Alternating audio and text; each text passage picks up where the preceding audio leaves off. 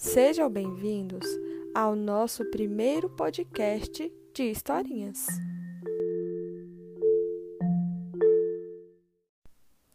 E a nossa história de hoje é Menina Bonita do Laço de Fita, da autora Ana Maria Machado.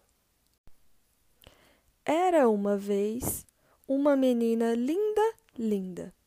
Os olhos dela pareciam duas azeitonas pretas daquelas bem brilhantes. Os cabelos eram enroladinhos e bem negros, feito fiapos da noite. A pele era escura e lustrosa, que nem pelo da pantera negra quando pula na chuva.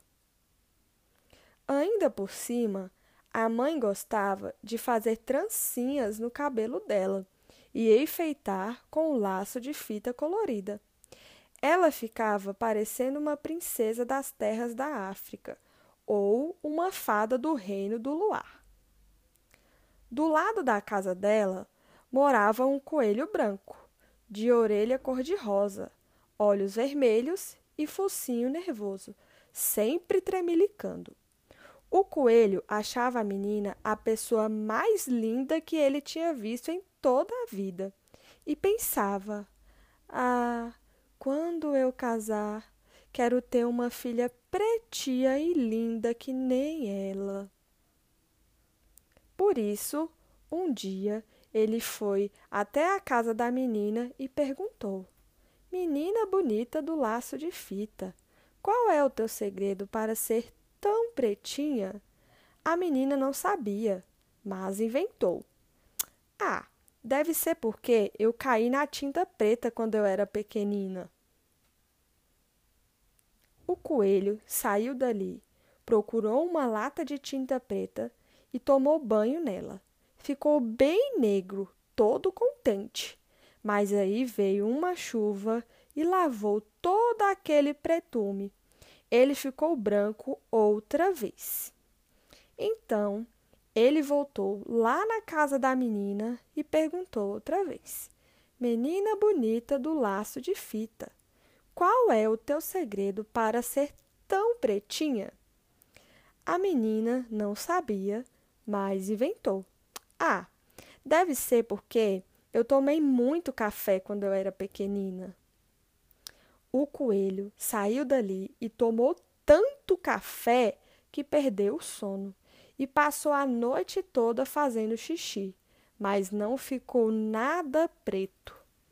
Então ele voltou lá na casa da menina e perguntou outra vez: Menina bonita do laço de fita, qual é o teu segredo para ser tão pretinha?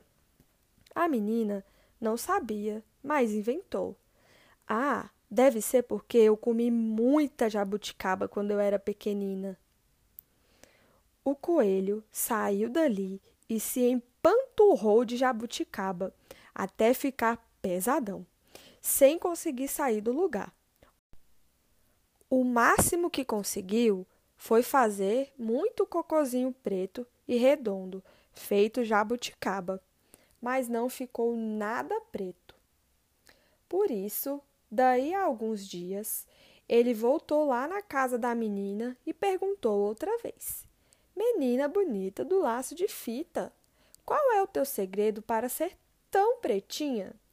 A menina não sabia e já ia inventando outra coisa, uma história de feijoada, quando a mãe dela, que era uma mulata linda e risonha, resolveu se meter e disse: artes de uma avó preta que ela tinha.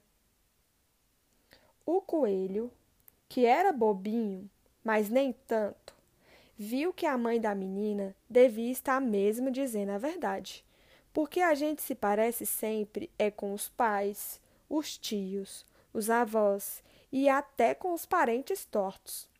E se ele queria ter uma filha pretinha e linda que nem a menina, tinha era que procurar uma coelha preta para casar.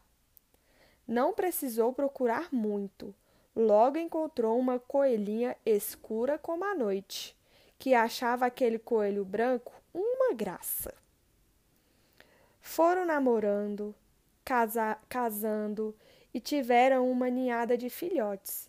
Que coelho, quando desanda a ter filhos, não para mais.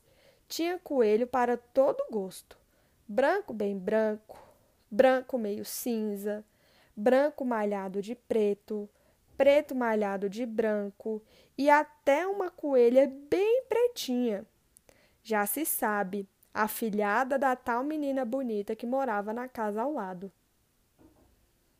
E quando a coelhinha saía de laço colorido no pescoço, sempre encontrava alguém que perguntava: Coelha bonita do laço de fita, qual é o teu segredo para ser tão pretinha? E ela respondia: Conselhos da mãe da minha madrinha. Fim. Essa foi a nossa história. Eu espero que vocês tenham gostado.